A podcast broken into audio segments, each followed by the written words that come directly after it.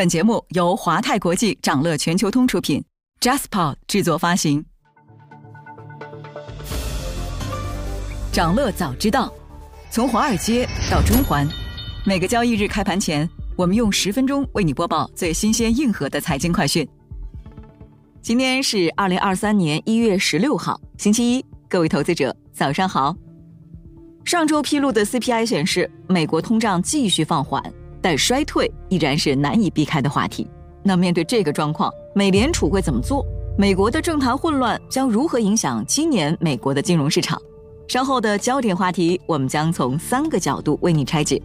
那上周啊，虽然全球港股、美股和欧洲债券市场都出现了一定的回升，但美国四大银行的财报却在齐声警告市场，经济可能陷入衰退。在焦点话题结束之后呢，我们带你一起深入上周全球市场里的大事。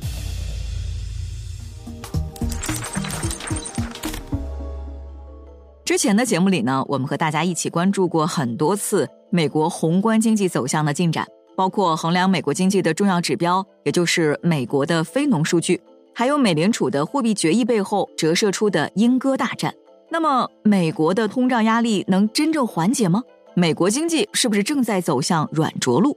美联储从去年底就开始放缓加息的步伐，但是鹰派和鸽派的博弈到现在还在持续。未来美国的货币政策会怎么走？而这件事又将如何影响我们和全球市场的走向呢？我们先从上周四晚上美国刚刚公布的另一个重磅宏观指标，也就是美国的十二月 CPI 开始聊起。那 CPI 是美联储和整个市场都重点关注的通胀指标。上个月美国发布十一月 CPI 的时候，还曾经出现了很诡异的情况。按照常规呢，CPI 会定时在美国当地时间上午八点半发布，但那天在八点半到来的前一分钟，突然出现了异常情况。当时有分析显示，十年期的美国国债期货交易量在六十秒内飙升。达到了过去二十四份 CPI 报告发布前一分钟成交量的三倍。那即便到现在，也没有人能够解释那天到底发生了什么。市场的猜测是，交易量飙升是因为黑客入侵或者数据泄密。那这也让上周四公布的十二月 CPI 更加受人瞩目了。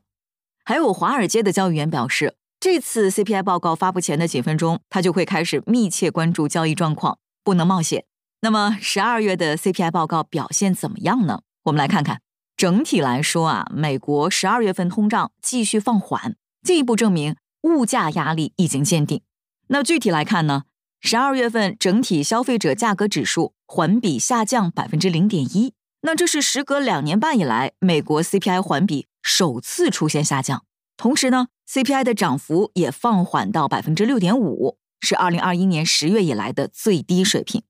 不包括波动较大的能源和食品的核心 CPI 同比上涨百分之五点七，也是二零二一年十二月以来的最低水平。那截至去年十二月的三个月，核心通胀的年化增长率为百分之三点一，也是一年多来的最低。具体拆解单项通胀数字，我们可以看到，虽然商品通胀跌到二零二一年二月以来的最低水平，但服务通胀也飙升到一九八二年九月以来的最高水平。除此之外呢，能源和商品成本是环比降幅的最大驱动因素，而服务成本继续上升，而且服务和食品的成本也在环比上涨。除了得出美国物价压力已经见顶的推断，我们还可以怎么理解这份 CPI 报告呢？一方面呢，CPI 数据结合前两个月美国其他宏观报告的超出预期放缓的数据，确实显示出美国通胀正在缓解了，而且很可能出现的情况是。美联储会在下次议息会议上下调加息的幅度，但是另一方面啊，即使美国的通胀有所缓解，美联储的工作还是远远没有结束。从最近的宏观数据我们可以发现，消费者需求，尤其是服务业的强劲增长，再加上劳动力市场吃紧，可能会继续给物价带来上行压力。说完了美国上周发布的 CPI，我们再来看上周披露的另一个数据，以及由此折射出的关键问题，也是很多人关心的问题：美国的经济衰退是必然的结局吗？先来看美国就业市场的数据，上周四公布的美国一月七号当周首次申请失业救济人数低于预期，失业率正处于五十年来的最低水平，工资增长百分之四点六，显示美国就业市场依然保持相对强劲。那通胀连续下行的当下，就业市场仍然较为强劲，这表示美国经济实现软着陆的可能性越来越大了。但是衰退依然是难以避开的话题。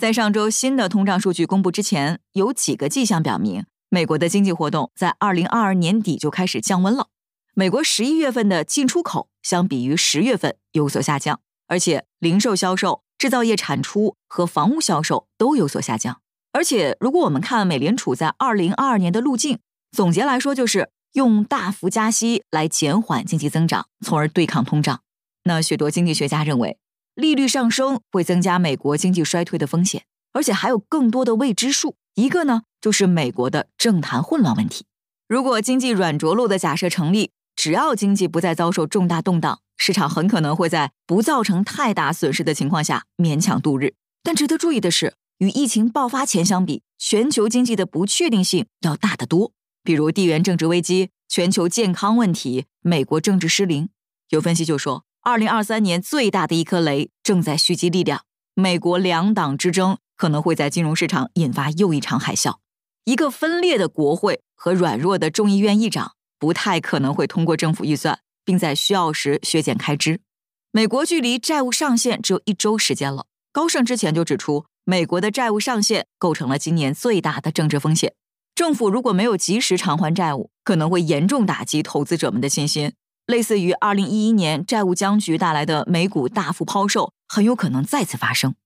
虽然债务违约的风险比较低，但这会给美国经济埋下一颗大雷，而且呢，还可能让美联储疲于应对。未来进一步推高利率。那么，在激进加息了整整一年后，美联储下次是加息二十五还是五十基点呢？今年我们依然会迎来一个鹰派的美联储吗？自从美联储去年十二月议息会议以来，美联储和金融市场之间就一直处于一轮激烈的懦夫博弈之中。对于未来利率政策走向意见相左的双方，谁也不愿意退后半步。不过呢，随着美国十二月 CPI 进一步大幅回落，这场博弈的胜负天平显然已经在向着更为鸽派的市场定价倾斜。从利率市场的定价和美联储的表态上，我们可以看到不少端倪。比如，按照市场的预测，二月加息二十五个基点，而不是五十个基点，几乎已经成定局了。智商所的美联储观察工具显示，美联储下个月加息二十五个基点的概率已经达到了百分之九十四点七。而数据公布这个概率只有百分之七十八，这表现市场定价认为美联储下月加息幅度进一步放缓至二十五个基点，已经从原先并不那么肯定的预测演变成了一桩板上钉钉的事。我们再看市场对三月的预测，利率互换市场现在还显示出美联储在二月和三月的会议上累计加息的幅度将不到五十个基点，那这也就意味着。美联储在二月加息后具有暂停行动的可能性。虽然目前来看啊，三月不加息的几率还非常微弱，但市场首次充分定价三月加息本身就已经值得引起投资者的高度重视。以及关于美联储在今年下半年的动作，目前市场对于下半年降息的预期相当高涨。作为金融市场和美联储这场懦夫博弈的一方，我们可以看到美联储官员在上周多场讲话中的立场态度。也已经出现了非常明显的软化，比如费城联储主席哈克上周就一针见血地表示，激进加息的日子已经结束了。他表示，在美联储几十年来最激进的紧缩接近尾声的时候，今后加息的步伐应该在二十五个基点。里士满联储主席巴尔金也在上周说，美国国内的通胀一直在放缓，联储不需要像去年那样大幅加息。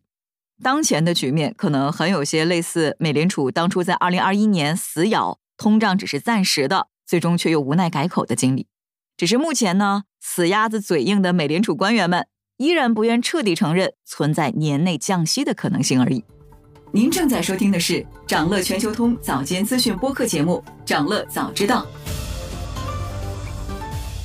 接下来，我们带你快速回顾一下上周全球市场的表现。上周港股市场震荡走高，恒生指数累计上涨百分之三点五六，科技指数上涨百分之二点七九，国企指数上涨百分之三点四七。那分析指出，离岸人民币在内地政策出台和经济复苏的憧憬下持续走强，叠加较活跃的大市成交金额，将支持港股稳中向好的走势。不过呢，港股在去年十月底触底反弹过后，部分个股有获利了结的可能，因此市场分歧仍然存在。中长期来看，从今年二季度起，港股预计将进入估值抬升阶段。如果美国进入实质性的浅衰退，市场对于货币政策预期逐步转向。可能带动外资重新流入港股市场，利好成长性板块的表现。让我们把视线转回美国。美国一月密歇根大学一年通胀预期初值下降到百分之四，跟十二月相比显著回落，创二零二一年四月份以来新低。通胀预期的回落提振了消费者的信心，指数明显好于预期，达到六十四点六，较十二月大幅反弹，创下九个月以来的新高。市场对于通胀见顶的预期，也使得债券市场有望创下自1991年有记录以来一月的最大涨幅。投资者压住美联储和欧洲央行今年放缓加息步伐，将扭转债券市场在2022年的颓势。那截至一月十四号，十年期美国国债收益率已经从2022年底的百分之三点八三下降到百分之三点五。作为欧元区基准的德国十年期国债收益率。从百分之二点五六下降到百分之二点一。美国三十年期国债拍卖，虽然国内需求低于六个月的平均水平，但海外需求强劲。值得注意的是，最终发行利率下跌了二点四个基点，是有记录以来最大的差值。二零二三年，欧洲债券市场也再次焕发生机，迎来了有史以来最繁忙的一周。截至一月十二号的四天里，发行了九百九十亿欧元债券。刷新一年前创下的一周九百八十亿欧元债券的发行量记录。与此同时呢，国际货币基金组织总裁格奥尔基耶娃最新的表态称，除非发生意外情况，经济增速不会再像去年一样连续下行。面对物价高企和生活成本危机，二零二三年全球经济仍将充满挑战，各国央行面临控通胀和保经济的艰难抉择。但是，预计全球经济增长放缓的趋势将在今年下半年或者年底得到扭转，之后，二零二四年将实现更高的经济增长。预计 IMF 不会下调他们对二零二三年经济增速百分之二点七的预测。二零二三年注定是不平凡的一年。花旗认为，明年对全球大宗商品影响最大的因素仍然是地缘政治因素，那就是俄乌冲突。俄乌冲突的潜在不确定性。最初可能导致大宗商品价格飙升，尤其在俄罗斯是主要供应国的行业。那石油方面呢？需求疲软以及俄罗斯和欧佩克家的供应超出预期，将带来额外的风险，给油价带来压力。但欧佩克家的供应和美国释放战略石油储备 SPR 会为油价在七十美元每桶提供支撑。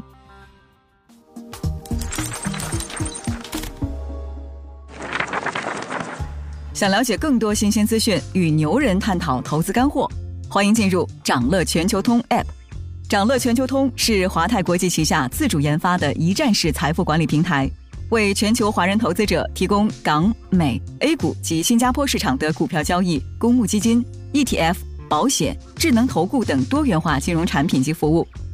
点击节目 Show Notes 中的链接，现在就一键直达掌乐全球通。您正在收听的是长乐全球通早间资讯播客节目《长乐早知道》。那在今天开盘前，还有这些重要资讯值得你关注。受加息影响，美联储2022年净利润接近腰斩。根据初步统计数据，2022年美联储的净利润只略微超过580亿美元，和2021年的一千零七十九亿美元相比，骤减近500亿美元。造成这一现象的主要原因是，美联储在过去一年里加息四百二十五个基点。美国四大银行财报齐声警告经济衰退。摩根大通、美银等华尔街巨头公布四季报，摩根大通四季度收入和利润均超预期增长，但是公司预留了十四亿美元的净坏账拨备，并称今年可能被迫为存款支付更多费用，警告净利息收入可能不及预期。美国银行四季度盈利和收入也高于预期，但净利息收入略低于预期。公司 CEO 指出，经济环境日益恶化，需要增加贷款拨备。富国银行四季度 EPS 同比超预期腰斩，花旗集团银行利润同比下降百分之二十一。银行的财报再次提醒市场，美联储针对通胀的加息正在渗透到各个角落，美国今年陷入衰退的可能性越来越大。贝莱德四季度净利润下滑百分之二十三。全球最大资管公司贝莱德公布去年四季度业绩，公司期内净利润同比降幅达百分之二十三，不过每股收益略高于市场预期，期内营收同比下降百分之十五，也好于市场预期。展望二零二三年，公司 CEO 称，今年对长期投资者来说是乐观的一年。奔驰 L 三级自动驾驶在欧美获批。此次获批呢，让奔驰成为第一家在美国获得该技术监管批准的汽车制造商，也意味着在奔驰自动驾驶系统开启后，车辆在六十四公里每小时的速度以内能完全自己开，驾驶员看视频、玩游戏、喝咖啡都可以，就算出了事故也是奔驰负责。那从驾驶全责的角度看，奔驰的这套 L 三级系统可以称为行业的突破者，真正实现了半自动驾驶而非辅助驾驶。此外，本周还有这些即将发生的重要日程值得你关注：美国将公布十二月 PPI，十二月零售销售环比，十二月新屋开工、营建许可和成屋销售；欧元区将公布十二月调和 CPI 同比终止。二零二三年达沃斯世界经济论坛年会召开。